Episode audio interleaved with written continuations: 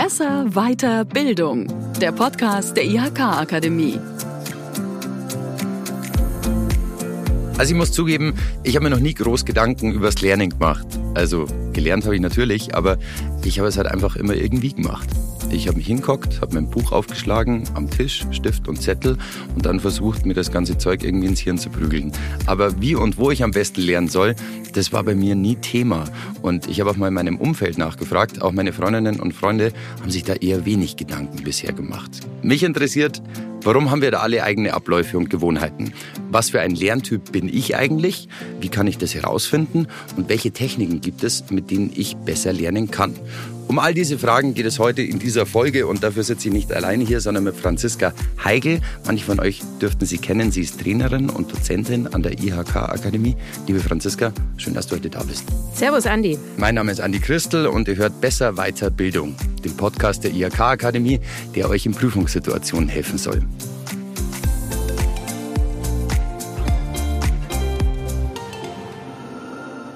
Franziska, jetzt, wir wollen heute über Lerntypen sprechen. Welche Lerntypen gibt's denn eigentlich? Vielleicht ganz am Anfang so ein bisschen Lerntypen. Wir sprechen eigentlich über Wahrnehmungskanäle. Also die Frage, mit welchem deiner Sinne, und wir haben ja eine ganze Menge Sinne, wir sehen, wir hören, wir schmecken, wir riechen, wir fassen an, mit welchen Sinnen du eigentlich Informationen aufnimmst.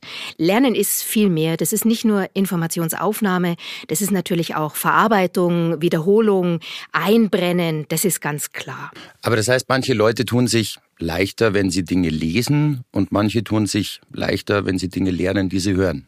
Genau, so ist es. Wie ist es bei dir? Ja, also in meinem speziellen Fall, ich erinnere mich oft an Sachen, wie sie geschmeckt haben und wo ich sie gegessen habe zum Beispiel. Also gibt es das auch oder ist das komisch? Freilich gibt es das und als Koch oder als äh, Sommelier würdest du das natürlich auch nutzen, aber es ist halt nicht für alle Inhalte geeignet, weil nicht alle Lerninhalte mit Geschmackswahrnehmungen verknüpft sind. Das ist schon klar. Und welche Lerntypen gibt es dann noch? Also ist es nur sehen, hören, schmecken? Es ist noch das Riechen, auch ganz wichtig. Mhm. Das wird bei dir sicher auch eine Rolle spielen. Und der sogenannte haptische oder kinästhetische Wahrnehmungskanal, wo es ums Anfassen, ums Erfassen geht. Da geht es viel um Bewegung beispielsweise.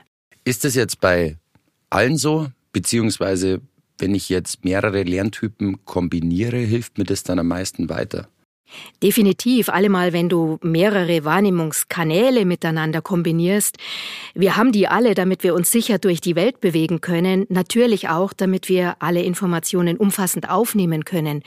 Aber es gibt eben Wahrnehmungskanäle, die aufgrund der Kultur, der, des eigenen Großwerdens oder auch vielleicht der Genetik eben ein bisschen ausgeprägter sind, auf die wir uns auch beim Lernen ein bisschen besser verlassen können. Gehen wir mal näher auf die Kanäle ein. Was meinst du da genau damit?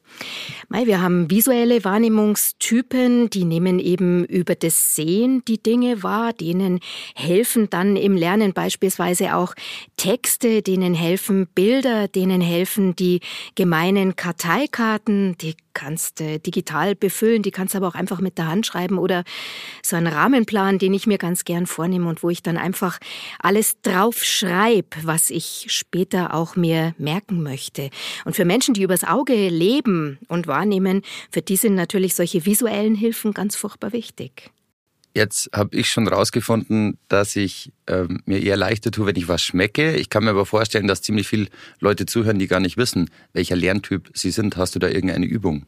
Ja, wir könnten mal eine Alltagssituation vielleicht hernehmen, zum Beispiel Zähneputzen. Ich glaube, das machen wir alle, ja. Das machen wir alle, da denkt man auch nicht mehr drüber nach und das ist ganz gut so. Und jetzt denk doch mal drüber nach, wenn du dir jetzt gerade die Situation vorstellst, ich putze mir die Zähne. Woran erinnerst du dich? Mm, also zuallererst an den Geschmack der Zahnpasta wahrscheinlich. Ja, super. Ein gustatorischer Wahrnehmungskanal, würde man sagen. Also du lernst übers Schmecken. Wahrscheinlich sind bei dir Situationen auch über das Schmecken miteinander verknüpft.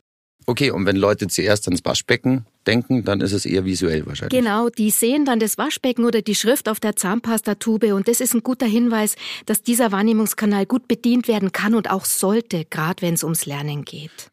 Was gibt's noch für Lerntypen? Also auditiv hat man, visuell hat man.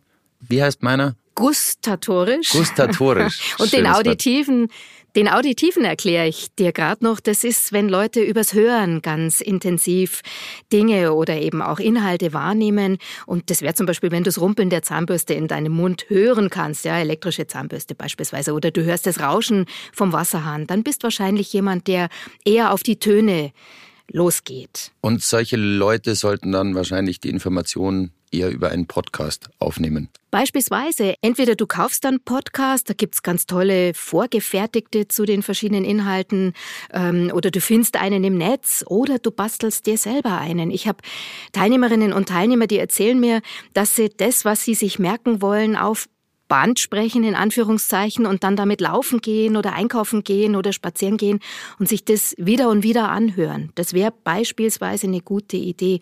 Oder auch in Rhythmen zu lernen, ja, sich vielleicht Merkhilfen zu basteln und sich die selber immer wieder vorzusagen. Das wäre eine ganz gute Idee. Jetzt, wenn du sagst, bei mir ist der Geschmackssinn sehr wichtig, wenn ich lerne, bringt es dann was, wenn ich zum Beispiel beim Lernen immer Butterkekse esse oder einen Apfel? Und bei der Prüfung dann auch ein Apfel esse oder Butterkekse. Ich sag dir ganz ehrlich, ich kenne keine Studie dazu. Man forscht, aber ich kenne ganz viele Leute, die das genauso erzählen. Ja? Die sagen, ich habe immer in einer gewissen Situation mit dem Apfel auf dem Tisch gelernt, Blackout in der Situation, in der Prüfung, Apfel rausgeholt, reingebissen, wow, alles wieder da. Gibt es denn Lerntechniken, die ich anwenden kann, bei denen es total egal ist, welcher Lerntyp ich bin? Es ist sowieso eigentlich am schönsten, wenn du mit all deinen Sinneskanälen lernst. Wir hätten sie nicht, wenn wir sie nicht brauchen würden, um mit den Dingen im Leben umzugehen. Und natürlich gibt's ganz viele ganz wichtige Vorgehensweisen oder auch Sammlungen, Zusammenstellungen von Techniken. Also ganz wichtig ist bestimmt am Anfang, dass du dein Hirn überhaupt erstmal auf Empfang schaltest. Ja, äh, wenn du da im Traumzustand bist, dann ist es mit dem zumindest aktiven Lernen nicht so eine gute Idee. Da gibt's eine ganz witzige Übung, wie man so die linke und rechte Gehirnhälfte miteinander ins Schwingen bringen kann wie man versuchen kann, sein Hirn ein bisschen auf Empfang zu schalten. Magst du es mal ausprobieren? Sehr gerne. Ja, mach mal mit deiner Schreibhand eine liegende Acht auf den Tisch. Mhm. Super, jetzt nimmst die andere Hand. Mhm. Machst auch eine liegende Acht auf den Tisch. Du musst es nicht parallel machen, das ist äh, sozusagen die Königsdisziplin. Die Königsdisziplin. Genau. Okay. So, der Andi hat jetzt mit der linken und danach mit der rechten Hand mal so liegende Achten auf den Tisch gemalt mhm. und jetzt machst du es mal gleichzeitig. Merkst du, wie Nachdenken und Bewegung dein Hirn zum Funken bringt? Ja, ja, ja. Das ist genau das, was du eigentlich brauchst, bevor du in eine Lernsituation reingehst. Jetzt muss ich aber schon fragen, gibt es da Leute, die das gar nicht können? Weil ich krieg's ja einigermaßen hin. Also gibt es da Leute, die total unkoordiniert dann da sind und sagen, boah, ich bin völlig überfordert? Lernen, neue Situationen können, ist anstrengend. Mhm. Na, übst ein bisschen und dann geht's schon. Wie beim Klavierspielen. genau, gutes Beispiel.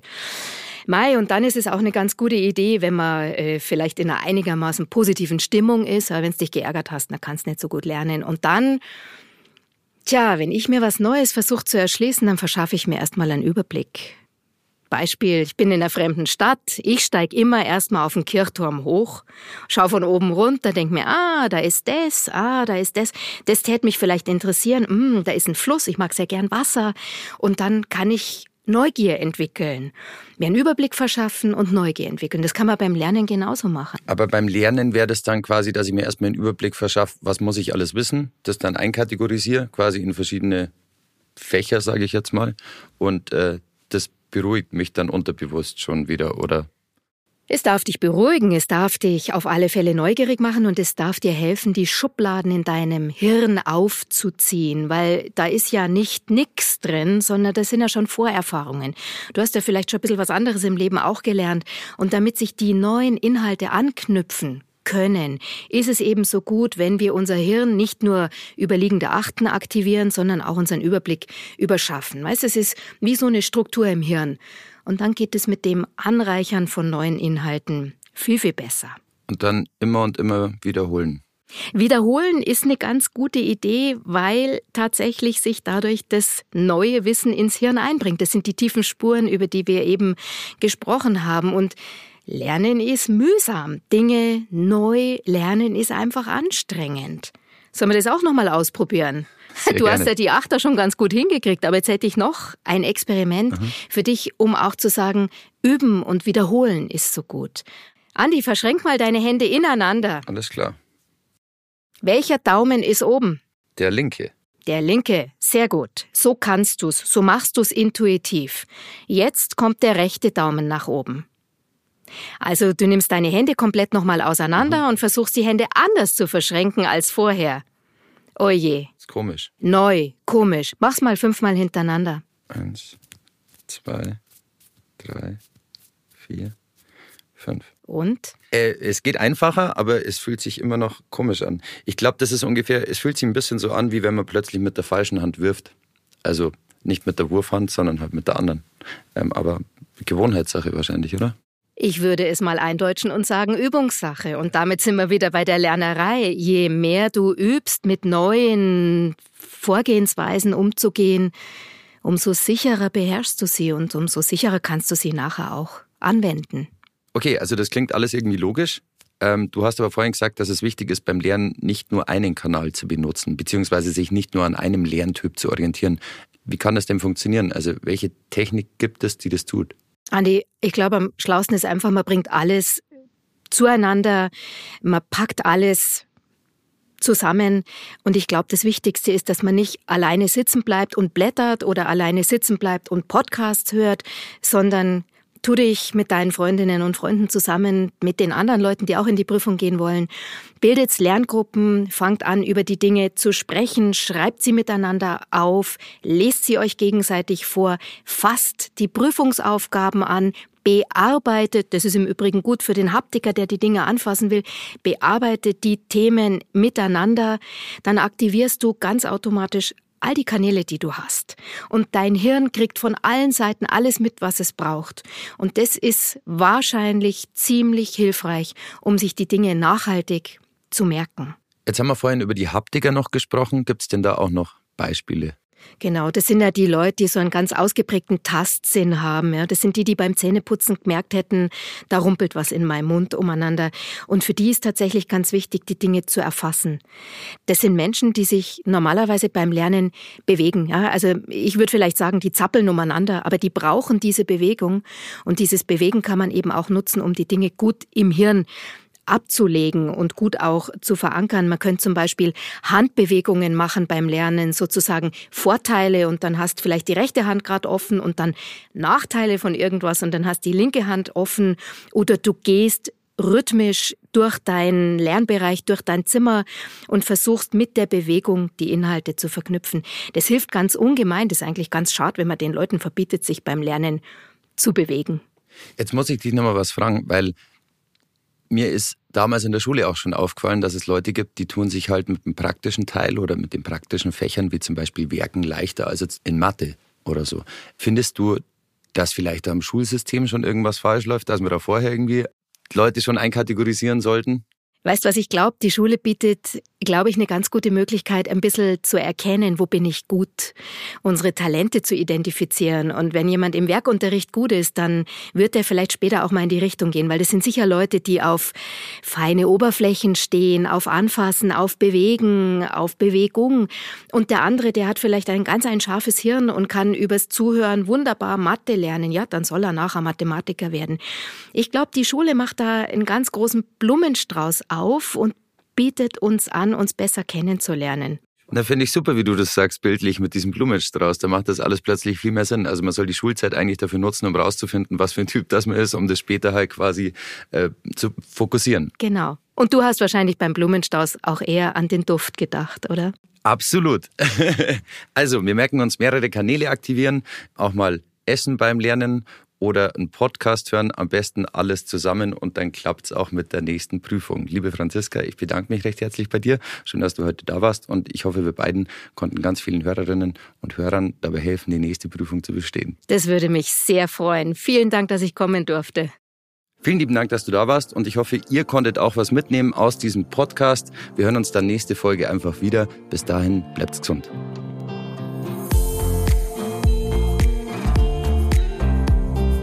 Besser Weiterbildung gibt's bei Spotify, Apple Podcast und überall sonst, wo es Podcasts gibt. Alle Folgen findet ihr auch auf unserer Website unter ihk-akademie-münchen.de slash podcast. Servus. Besser, weiter, Bildung ist eine Produktion der IHK-Akademie München und Oberbayern mit Unterstützung von Ikone Media.